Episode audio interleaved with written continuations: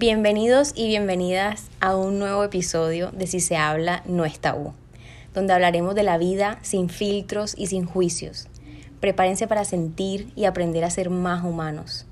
Gracias por estar aquí, gracias por prestarme sus oídos y espero que disfruten mucho, mucho el episodio de hoy.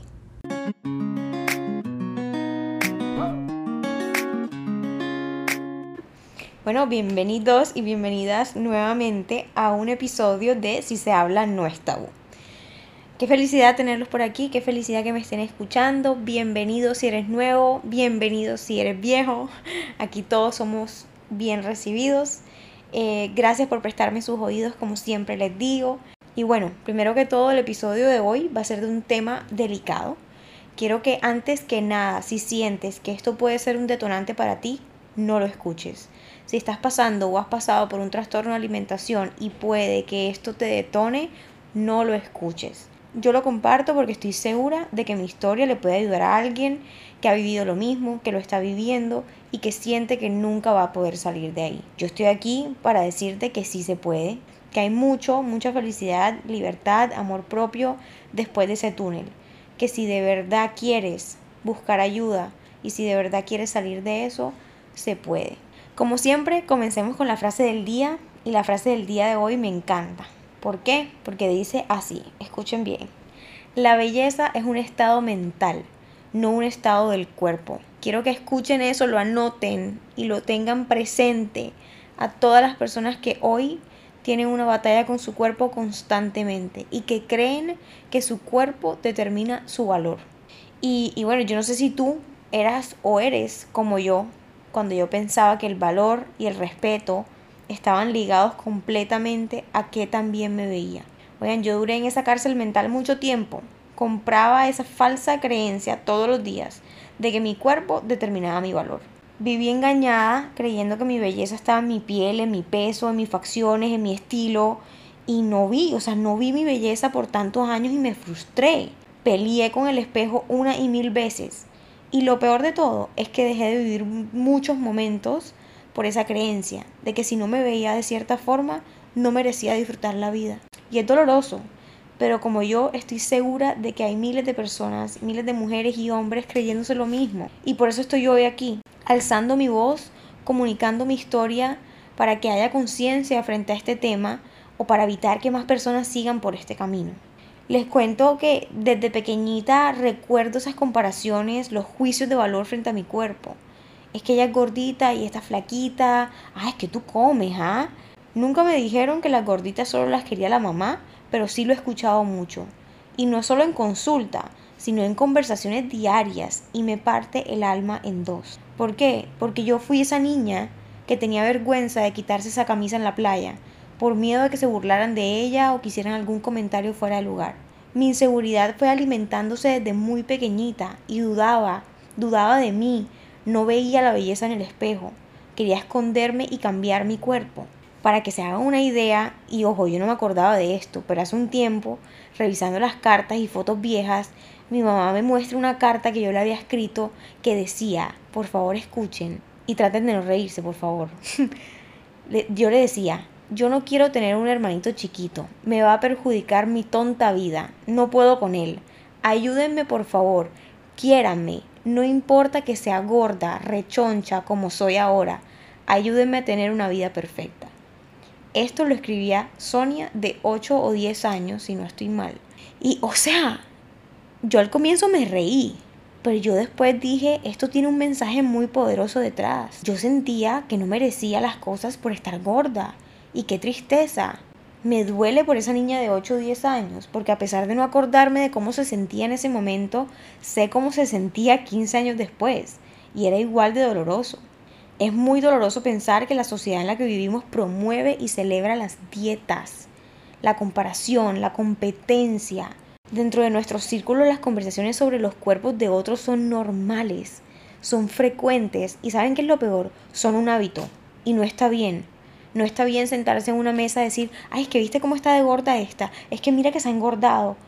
Eso no está bien, porque el cuerpo de cada uno es problema de cada uno y no tenemos idea de lo que vive cada persona dentro de sí. Así como yo, una niña con cara bonita, que nadie nunca pensó que podía sufrir de algún tipo de inseguridad y que hoy todavía me dicen que cómo es posible, y no lo digo en tono de creída, porque si, algo que, si hay algo que nunca he sido en mi vida es creída, ni tampoco me creía linda, pero ja, pasa. Las inseguridades no discriminan si eres físicamente bonita o no, es algo que está en la cabeza, que se construye con el tiempo y que pesa todos los días de la vida. Esas inseguridades y ese miedo a mi cuerpo fue lo que me llevó a desarrollar un trastorno alimenticio más adelante. Yo refugiaba todos mis miedos y mis emociones en la comida. Y estos trastornos son contradictorios a veces. Tenía miedo a engordar, pero tapaba el miedo con la comida. Es muy raro, pero es una forma de que el cerebro tiene de compensar. Como les decía, hay una presión social inevitable que nos está haciendo creer y sentir que debemos hacer miles de dietas para poder vernos bien. En nuestra sociedad la delgadez es idealizada y la gordura es completamente estigmatizada. Para muchas personas el intento de controlar todo lo que comen se les sale de control. Y para mí fue así. Controlar calorías, controlar porciones, prohibir ciertos elementos de la dieta, nos llevan a caer en un círculo vicioso de restricción y exceso que te puede llevar a trastornos alimenticios, dieta yo-yo. Dígame si ustedes no dicen todos los lunes voy a empezar dieta. O sea, todos los lunes dicen voy a empezar dieta. Y llega el miércoles, el jueves, de tanto restringirse que, que se comen todo lo que no se comieron el lunes, el martes y el miércoles. Cuando la dieta falla o cuando falla en la dieta, se siente un fracaso. Yo me sentía un fracaso cada vez que saltaba la dieta empiezan a darse golpes de pecho, intentan retomar nuevamente la dieta estricta como para revivir esos momentos donde se sentían en control y la comida nos empieza a controlar a nosotros y ni siquiera nos damos cuenta. Pero bueno, siguiendo con mi historia, yo siempre fui una niña deportista, siempre, siempre asocié el deporte con la felicidad. Nunca lo hice como compensación y fue algo que me quedó muy marcado hasta en los momentos más duros de mi trastorno. En el colegio siempre fui una niña activa, nunca me hicieron bullying. Por fuera todo parecía perfecto. En mi casa fui completamente rebelde, no me gustaba peinarme ni vestirme delicada, no me gustaba maquillarme, era un tomboy como dicen por ahí. Mi mamá sufrió porque gancho que me ponía, gancho que me quitaba. Vivía jugando fútbol, sucia, sin ningún interés de verme bonita. Y ya cuando pasé esa etapa fui acomplejándome y fui sintiendo esa presión por verme bonita todo el mundo en mi casa me decía, pero es que tienes una cara preciosa, tú no tienes por qué sentirte fea. Quisieran muchas tener tu cara. Y yo, mmm, ok, ¿eso en qué me quita la inseguridad y en qué me quita el dolor que siento? ¿Acaso había algo mal con mi cuerpo que todo el mundo me decía que tenía la cara bonita, pero el cuerpo lo dejaban a un lado? En fin, me acuerdo de que siempre decía, yo soy muy insegura físicamente, pero internamente no. Confiaba en mis capacidades aunque no me sintiera bien en el exterior, pero siempre, siempre traté de ocultarme porque no me sentía cómoda con mi físico. Tuve novios, llamaba la atención, me decían constantemente que era hermosa, pero yo no me la creía. Y aquí se pueden dar cuenta que por más que te digan algo o te refuercen algo, si tú no te la crees, jamás vas a poder sentirlo. Tenía la validación de todo el mundo, menos la mía. Y esa era la única que a mí me interesaba. Y esa era la única que yo necesitaba. Salí del colegio y empecé mi vida en otra ciudad, en Bogotá. Empecé la universidad y la inseguridad era un tema que a mí me limitaba muchísimo. Me daba vergüenza hablar en las exposiciones. Buscaba la forma de esconderme. Me daba pena conocer gente nueva. Literalmente vivía presa de mi cabeza. Y les voy a hacer una confesión. Aunque creo que los involucrados no van a escuchar este podcast, esto, escúchenlo bien porque es un trabalenguas. Tuve un novio que tuvo una novia hermosa. Tenía un cuerpazo, o sea, wow. De verdad que ella era demasiado divina. Y cuando yo empecé a salir con él, sin querer queriendo, empecé a compararme. Nunca nadie lo supo, pero sentía la presión de verme igual de bien que ella. Aunque él me amaba hasta con lagañas, yo en mi cabeza sentía que tenía que estar a la altura de su exnovia. Y eso fue el detonante para todo lo que vino después. Me registré al gimnasio, empecé a averiguar mil dietas en internet, empezó la locura y yo de por sí ya tengo rasgos obsesivos compulsivos heredados de mi bello padre, que en su episodio conocerán de dónde vienen, pero bueno, me obsesioné.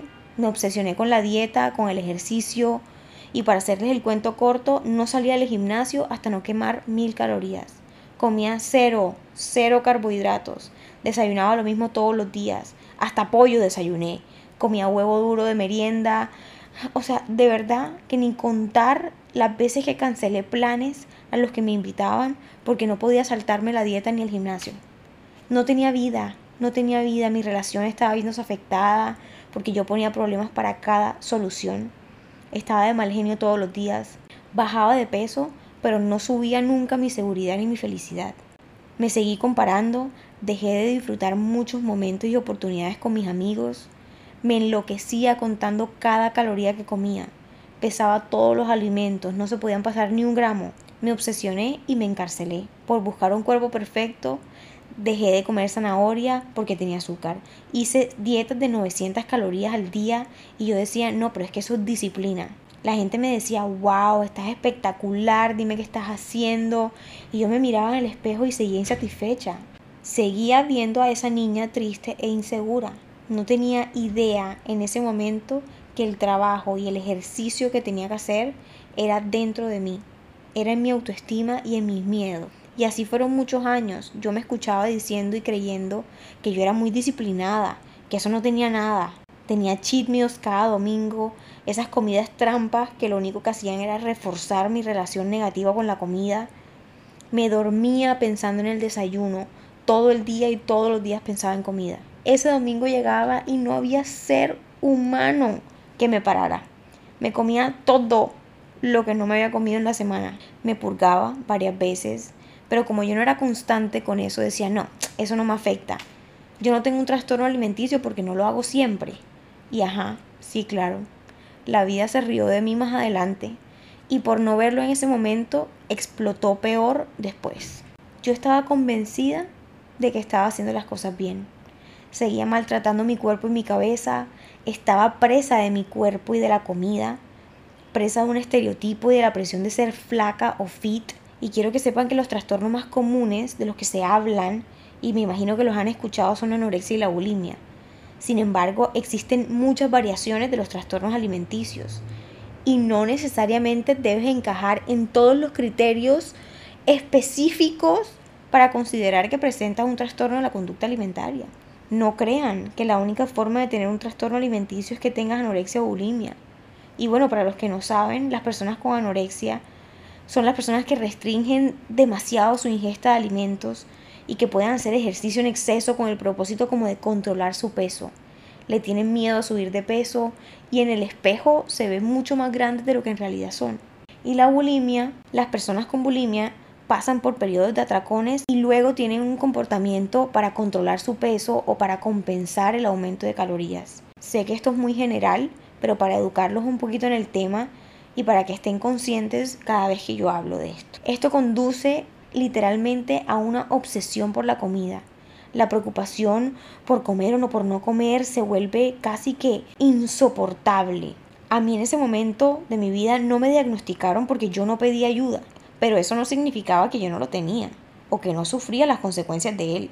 Perdí muchos momentos junto a personas que quise. Derramé demasiadas lágrimas para poder conseguir ese cuerpo perfecto. Y yo les digo que nunca llegó, nunca lo vi. Mi cerebro con el tiempo distorsionó mi realidad y mi relación con el cuerpo y con la comida. Yo me veía en el espejo y ya ni siquiera sabía cómo era en realidad mi cuerpo. Siempre pensé que tenía que estar muy muy flaca o en sobrepeso para considerar que tenía un trastorno alimenticio. Pero con el tiempo y estudiando, descubrí que no necesitas cumplir un estándar para buscar ayuda. Es un trastorno muy fácil de esconder de la cara para afuera, pero por dentro te controla todos y cada uno de tus pensamientos y decisiones. Te hace sentir atada o atado de manos y pies. Sientes que no tienes fuerza, voluntad ni valor. Yo lo sé, yo lo he vivido. La forma de tu cuerpo no siempre es el reflejo preciso del trastorno. Puedes tener pensamientos obsesivos, conductas compensatorias que te pueden llevar a desarrollar un trastorno alimenticio y una mala relación con la comida. Y yo les cuento que mi trastorno estuvo dormido por mucho tiempo pero cuando me fui para España y pasé por un periodo en donde no conseguía trabajo, me tocó vender lotería en la calle, estaba luchando por quedarme allá, sentía mucha presión, sentía que todo lo que había construido mi vida se me estaba viniendo abajo. dudé demasiado de mis capacidades como profesional y como mujer y ahí fue donde explotó por completo. Todos los días tenía miedo.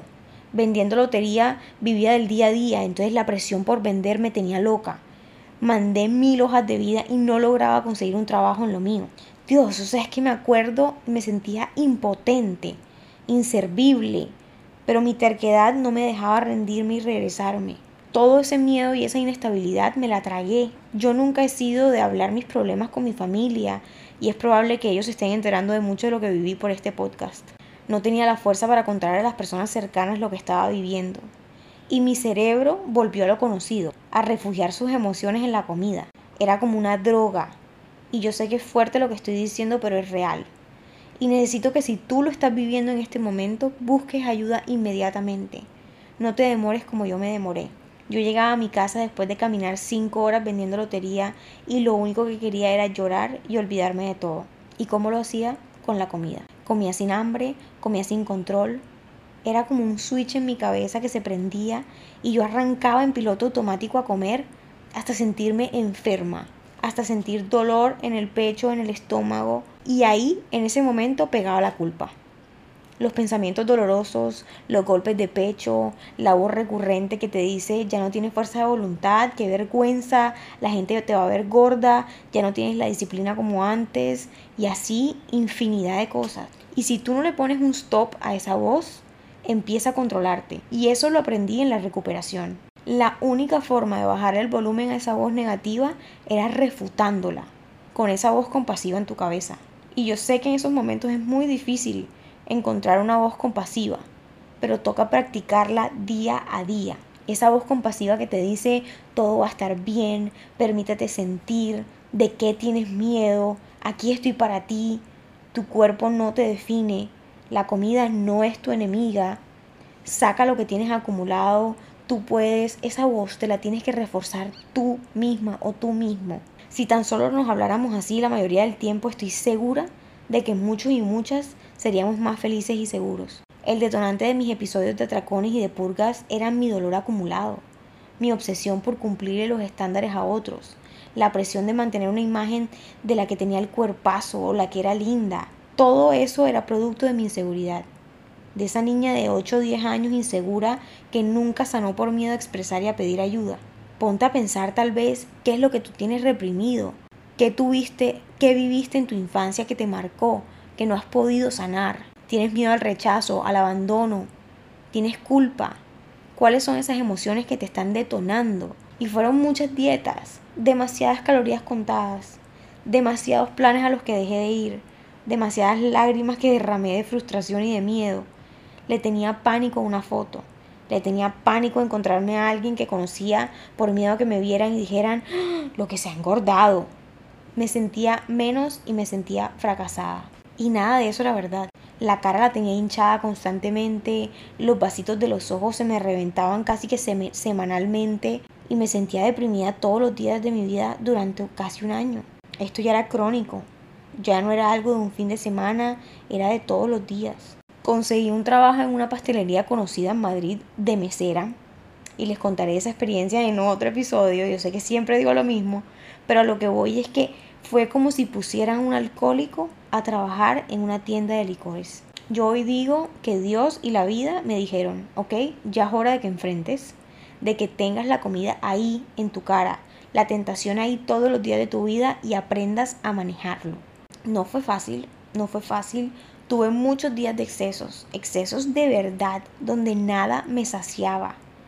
Era como si el hambre que había pasado durante años acumulando por fin estuviese saliendo a la luz. Me sentía fuera de mí, no tenía control de mis impulsos ni de mis pensamientos, no salía casi de mi casa, salía del trabajo al gimnasio y aquí paréntesis y vuelvo a lo que les dije al comienzo, nunca jamás hice ejercicio para compensar.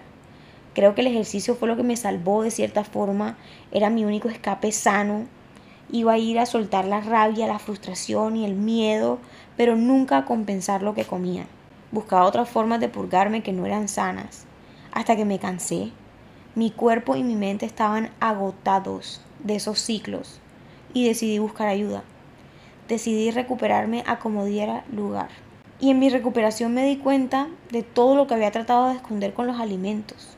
Estaba mi inseguridad física, mi miedo a no ser reconocida, mi miedo al rechazo. El hecho de no poder comunicar mis emociones me estaba carcomiendo. Y creo que ese fue el primer paso que yo di para empezar a sanar y a recuperarme. Fue que decidí hablar. Decidí expresar, así fuera en un diario, yo con yo. Me prometí que todos los días de mi vida, desde que me levantara hasta que me acostara, iba a notar lo que sentía, mis pensamientos, mis miedos. Se lo juro que el journaling, el escribir todos los días, me cambió mucho de mi vida en ese momento. Sentía que ese barril interno que estaba repleto de cosas, estaba poco a poco soltando, drenando y por fin le estaba dando lugar a mis emociones. Además de eso, dejar las dietas, el dejar de restringirme o compensar por lo que había comido restringiéndome, fue la llave a la libertad. Empecé a comer más, más balanceado, no me prohibía nada para no acumular las ganas y desaforarme a los dos días. Duré un año en recuperación intensa, siete meses cargando con el fantasma en silencio, altos y bajos muy bajos, pero poco a poco y con ayuda pude recuperar gran parte de mi control. Y yo les digo una cosa, la recuperación de un TCA no es fácil, no es rápida y no es perfecta, pero vale la pena. Cada proceso, cada retroceso, cada pequeña victoria es importante y suma. Esto es un proceso diario. Reconocer cuáles son los detonantes de esos ataques de ansiedad y aprender a navegarlos, disminuyendo cada vez más la culpa y el miedo, reforzando esa voz positiva, esa voz compasiva. Y quiero que sepan que no todos los procesos son iguales. No significa que lo que yo viví deba ser igual a lo que tú has vivido. Y como les decía, yo les comparto mi historia y algunas cosas que yo hice para ayudarme en este proceso, pero antes que nada, quiero que si lo han vivido o si lo están viviendo ahora, busquen ayuda. Algunas cosas que yo hice para ayudarme en este proceso fueron eso. Uno, buscar ayuda profesional, psicólogo. Dos, leer libros de autoayuda y de desarrollo personal. Creo que un libro que a mí me sacó de ese momento tan difícil fue el líder que no tenía cargo de Robin Sharma. Hablaba de la resiliencia, pero yo lo asociaba todo a lo que yo estaba viviendo y me sacó del hueco. Fui a grupos de apoyo, nunca pensé que sería capaz, pero sí. Fui a un grupo de apoyo que se llamaba CODA, que significa Codependientes Anónimos. Yo tenía una codependencia con la comida. También escuché podcasts relacionados. Les puedo recomendar algunos. Dear Anxiety es uno. El segundo es The Stop Binge Eating Podcast es otro. Y tres, Progress Not Perfection. Esos son tres podcasts que a mí me ayudaron muchísimo en ese proceso. Otra cosa que también hice fue aprender a meditar para calmar mis pensamientos y controlar mis emociones. Escribir, escribir y escribir cada cosa que me pasaba, cada emoción. Y oigan, lo más importante fue, me empecé a perdonar y empecé a perdonar a las personas que me habían hecho daño alguna vez en la vida. Hice un recorrido profundo de mi vida y empecé a descubrir dónde y cuándo empecé a reprimir mis emociones, cuándo empecé a asociar mi valor con mi belleza. Y es un proceso largo y no es muy fácil, pero vale la pena. Y yo sé que quien lo tiene no quiere vivir con él.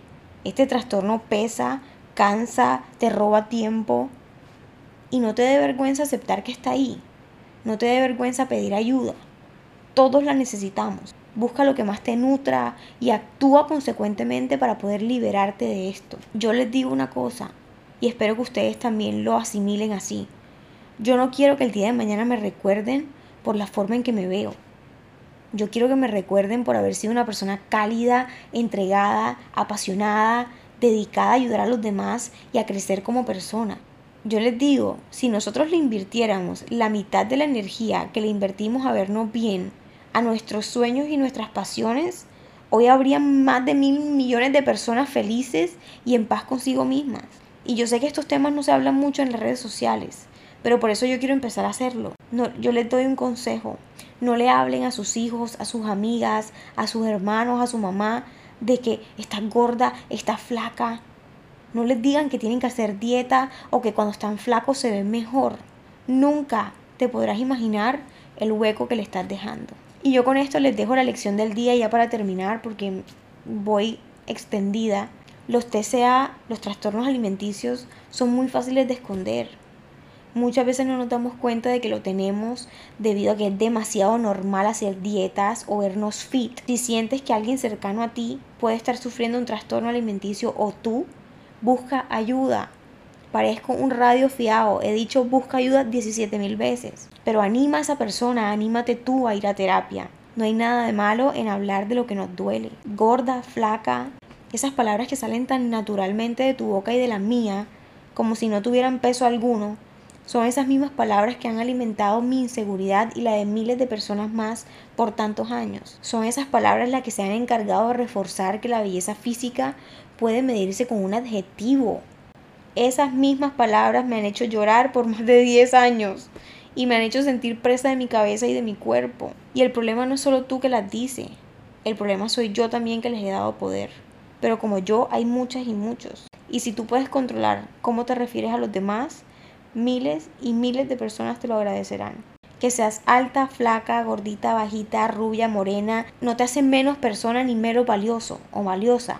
Yo ojalá, ojalá de hoy en adelante utilicemos un lenguaje mucho más consciente alrededor de nuestras amigas, de nuestros hijos, de nuestras personas más cercanas. Si tú también te has sentido presionada por estas dos palabras, esto es un recordatorio de que tu belleza no se mide por tu peso, no se mide por tus medidas o por tu tamaño. La belleza se siente en el alma y es un estado mental, no físico. Punto final. Espero que hayan disfrutado muchísimo de este episodio. Yo sé que me extendí, pero es que de verdad que es algo que viví en carne propia, que no quiero que más personas vivan tampoco y que si lo están viviendo busquen ayuda. Se lo suplico, busquen a alguien con quien hablar, con quien expresarse, con quien desahogarse. No están solos ni solas. Si conocen a alguien que necesita ayuda, cuéntenselo a la persona más cercana que tengan y motívenlo o motívenla a que busque la ayuda. Los quiero con todo, todo, todo, todo, todo mi corazón. Gracias por prestarme sus oídos nuevamente y nos vemos en el próximo capítulo, episodio de Si se habla, no es tabú. Les mando un beso y un abrazo virtual y demasiadas bendiciones en su vida. Chao.